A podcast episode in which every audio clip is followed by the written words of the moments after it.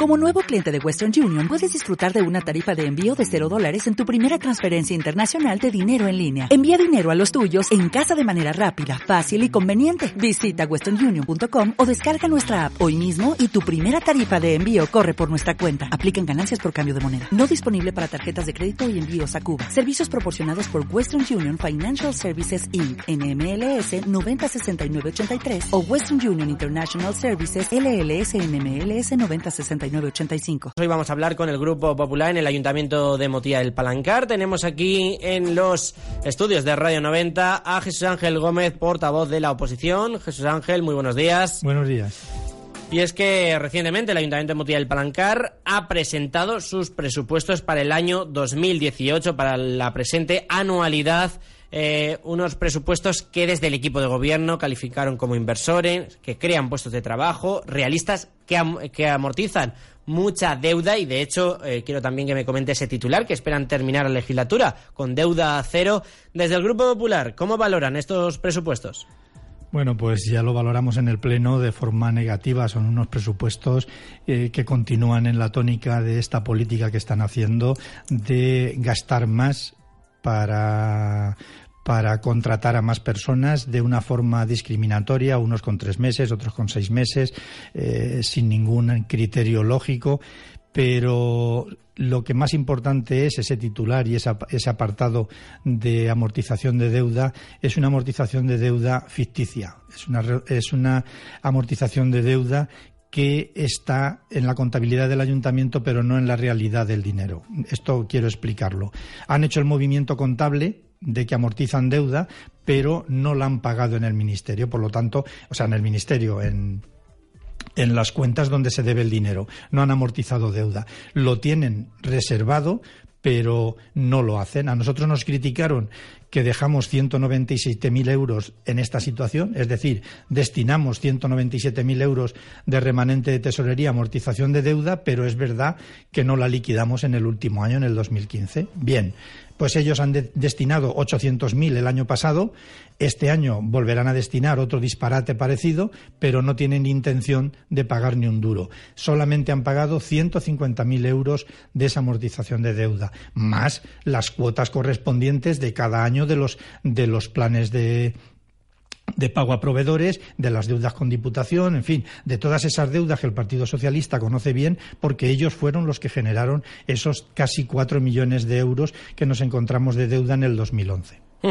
Unos presupuestos que mm, analizaron en esa sesión plenaria. ¿Cree que se puede acabar con deuda cero o cree que esto solo es un eslogan? ¿Cómo considera también esta, ese titular que usted lo hablaba? de forma ficticia sí que pueden acabar con deuda cero, efectivamente, pero no pagando la deuda quedará para la siguiente corporación. ¿Sabe cuánta deuda tiene ahora mismo el Ayuntamiento de Motilla del Palancar? Creo recordar que la deuda viva era alrededor de un millón setecientos o una cosa así, pero no, no, no tengo los datos delante, que me perdonen los oyentes, pero creo recordar que estaba alrededor de ese millón setecientos. Por cierto, usted también calificó estos estos presupuestos como clientelismo político. Sí, porque es curioso, tú, lo acabas de decir, que, que, ellos dijeron que se contrataba personal. Hombre, eh, destinar mm, con la bajada que ha habido de, funcionarios que se han ido, eh, curiosamente, claro, esto es que hay que explicarlo también. Eh, cuando cinco funcionarios del ayuntamiento renuncian a sus plazas, a sus 30 años de antigüedad y se marchan a otros ayuntamientos o a otras administraciones, eh, baja el presupuesto de gastos porque se han ido los funcionarios, pero sin embargo, curiosamente, se gastan 120.000 euros más en personal, en, personal, como digo, de servicios varios o de, o de determinadas labores que ellos eh, sabrán para qué política se hace, porque claro, para la política del empleo y de ayudar a las familias, eso ya no se lo cree nadie solo hay que preguntarle a la gente que está esperando en algunas bolsas que no los llaman nunca, porque, insisto, hay a trabajadores que se les hace contratos de seis meses, incluso de ocho meses, si se trata de conserjes, y luego eh, el peón de servicios varios lo contratan para tres meses y de una manera bastante arbitraria. Por lo tanto, creo que esto es un clamor popular, lo dije en el Pleno, y es que solo hay que salir a la calle y escuchar a gente que está en las bolsas o que está viendo lo que yo estoy diciendo aquí, que es la verdad. Mm, de hecho, el actual alcalde Pedro Javier Tendero, a usted en estos mismos micrófonos le dijo que si tenía pruebas que fuera a demostrarlo a un Vamos juzgado. A ver. Esto es complicado de, de, probar. Esto, esto es como cuando se nos dijo en ese mismo pleno, que por eso hice yo esa intervención del clientelismo, que el, el presidente de la Diputación, Benjamín Prieto, estaba actuando de forma partidista, discriminando a los ayuntamientos del Partido Popular y que estaba haciendo un clientelismo. Bueno, si tan, tan seguro estás, pues es tan sencillo como ir a, a los juzgados, que para eso están, que siguen estando, por cierto, señor Tendero, en la Avenida de la Justicia, no en Ruiz Jarabo, cuando hablen los medios en televisión, recuerde las calles de su pueblo, que usted la cambió. Por lo tanto, Avenida de la Justicia. Entonces, los juzgados siguen estando allí. Es tan sencillo como ir. Claro, esto no es fácil de demostrar. Pero, insisto, solo hay que salir a la calle y escuchar a los afectados que aguantan por lo que aguantan, porque claro, todos sabemos lo complicado que está conseguir un, puesto de trabajo. Entonces, hay personas que no denuncian por el mero hecho de que luego no haya represalias, porque a verlas, haylas, y tenemos casos. Han despedido a trabajadores porque reclamaban su equipamiento laboral, legítimo, y lo han despedido, sin más. Que lo pueden hacer, claro que lo pueden hacer pero es curioso que eh, eh, trabajadores que con nosotros no han tenido ningún problema con, con, con, con, alcaldes de izquierdas tengan problemas laborales. Es que cuanto menos es curioso. Igual que los sindicatos, igual que la Cámara de Comercio, igual que estos eh, eh, trabajadores funcionarios que se han marchado. ¿Por qué llevamos ya siete secretarios uh -huh. en el ayuntamiento? Esto es una muestra de ese clientelismo que está ocurriendo en el O sea, quiere decir que está, se está marchando gente para entrar gente. No, no, eh... no, se está marchando gente porque no soportan cómo se está llevando el ayuntamiento de Motilla. Es que es así de claro y de sencillo. Uh -huh.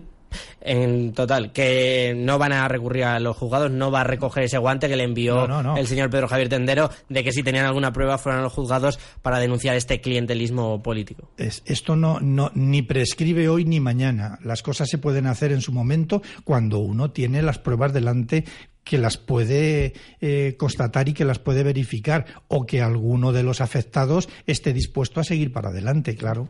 Por cierto, hablando de tribunales, antes fuera de antena me comentaba que están estudiando la situación que se está estableciendo entre el actual concejal de festejo, José Antonio García, y la próxima festividad de San Cristóbal y la cesión de un espacio público. No sé en este punto el Partido Popular qué es exactamente lo que está investigando o dónde cree que puede haber una posible irregularidad. Bueno, esto viene siendo un escándalo desde, desde hace ya algún tiempo.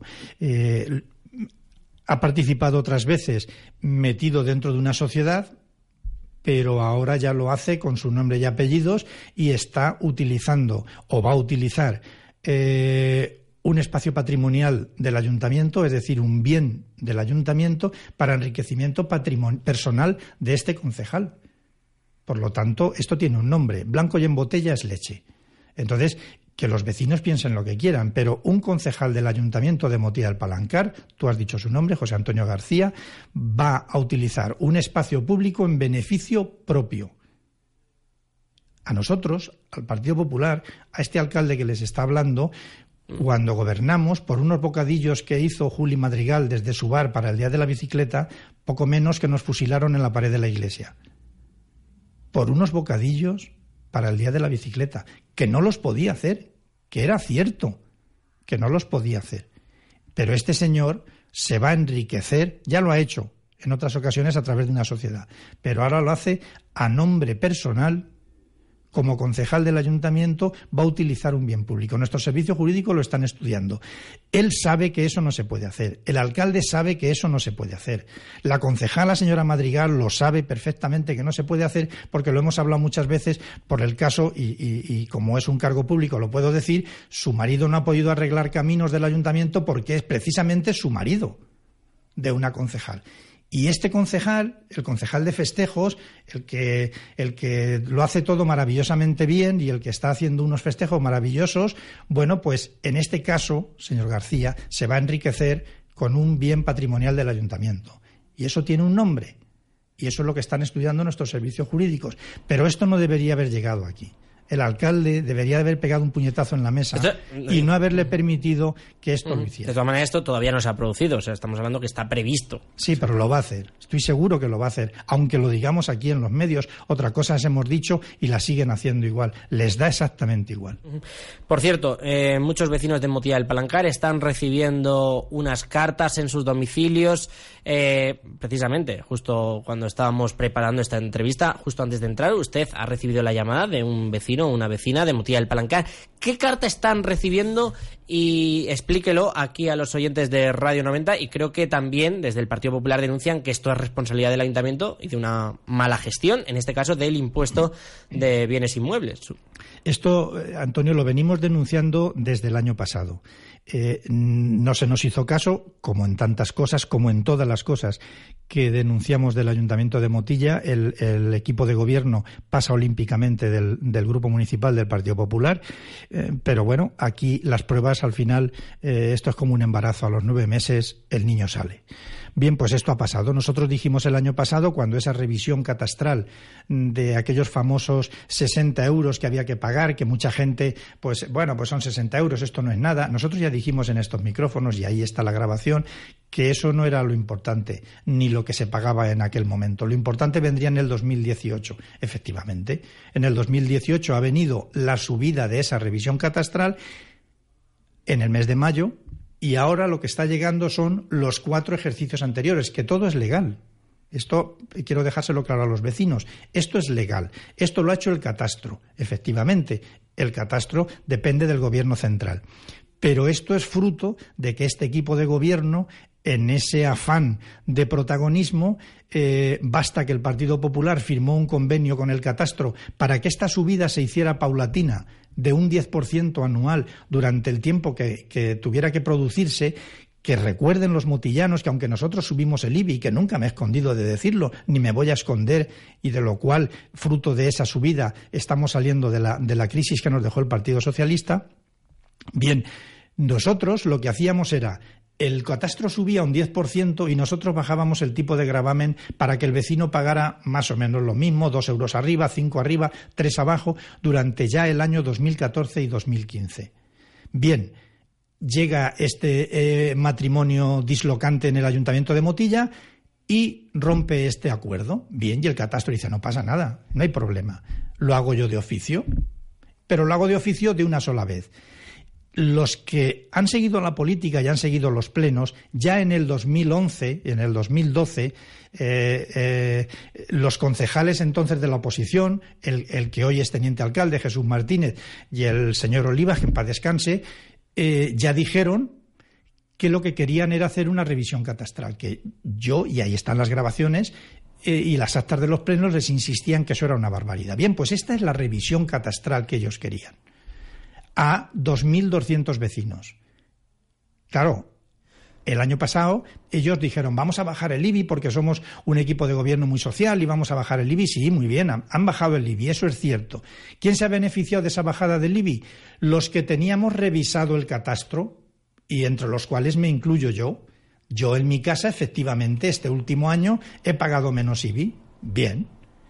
Pero 2.200. Sí, pero eh, esa revisión. Eh, había que hacer había que hacerla o no había que hacerla. Claro, era, para que todos los vecinos pagasen igual, ¿no? Los que ya llevan más tiempo, más tiempo, no sino igual. que los valores catastrales fueran los mismos, efectivamente. Pero eso se empezó con el Partido Popular. Dimos 1500 altas y, por, y, la pregunta que tienen los vecinos y, y se hacía a un 10% anual. ¿Por qué llegan ahora todas de una? Porque aparte de esa revisión catastral, hay vecinos que están recibiendo de dos o tres años. No, no, de cuatro años. De cuatro años y ahora se están encontrando con unos pagos altísimos. Sí, señor. Eh, ¿Por qué llegan ahora todas de una? Porque, ¿De quién es porque la ley... esto responsabilidad? No, no, eh, la ley está establecida, sí. Que te paguen que te estés cuatro años sin pagar y que luego pagues de una. Pagues los cuatro años de una, pues incluido con los, con los atrasos correspondientes. Sí, sí, eh, eh, la ley está así. Sí, sí, por eso he insistido al principio de que esto ha es. sido el catastro el que ha enviado ahora estos cuatro años. Pero si el ayuntamiento, si el equipo de gobierno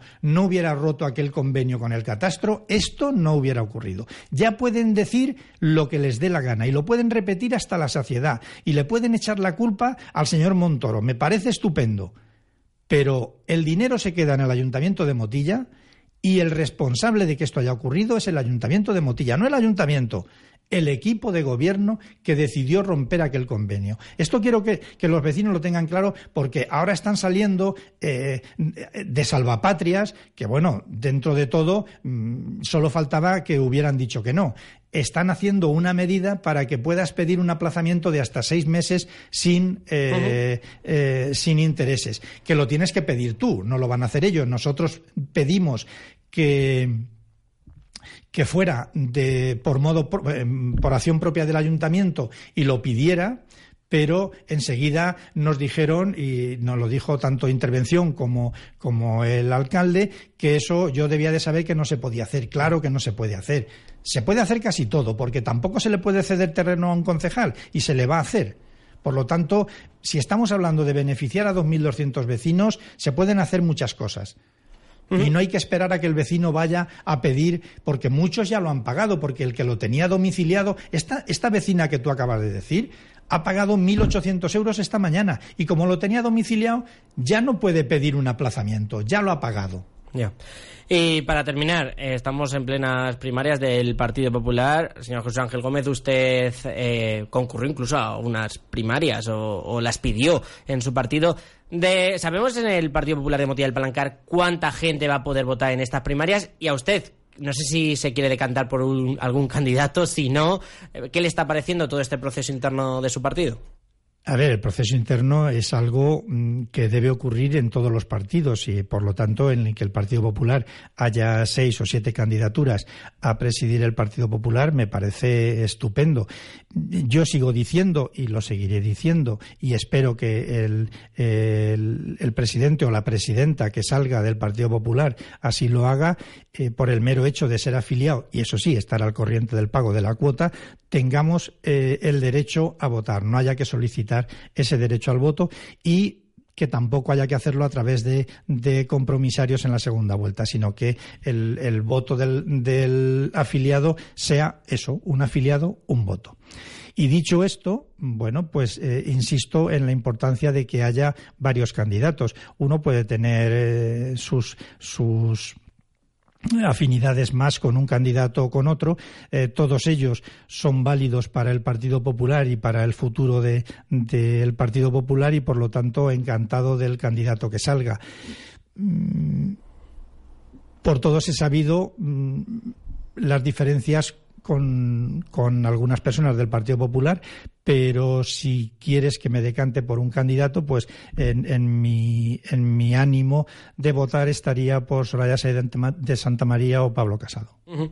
Eh. Creo que son las personas que podrían dirigir el, Partido Popular de, este país. Yo no quiero que se decante, o sea, solo le he preguntado pero, bueno, como, parece que me querías tirar de la lengua y yo no tengo ningún problema porque el voto es libre, pues... Eso es, o sea, y secreto, libre y secreto, también, o sea, si lo quería decir, lo podía decir. Pues, eh, no hay ningún problema en decirlo. Señor José Ángel Gómez, gracias por habernos acompañado, que tenga un buen día. Gracias, buenos días.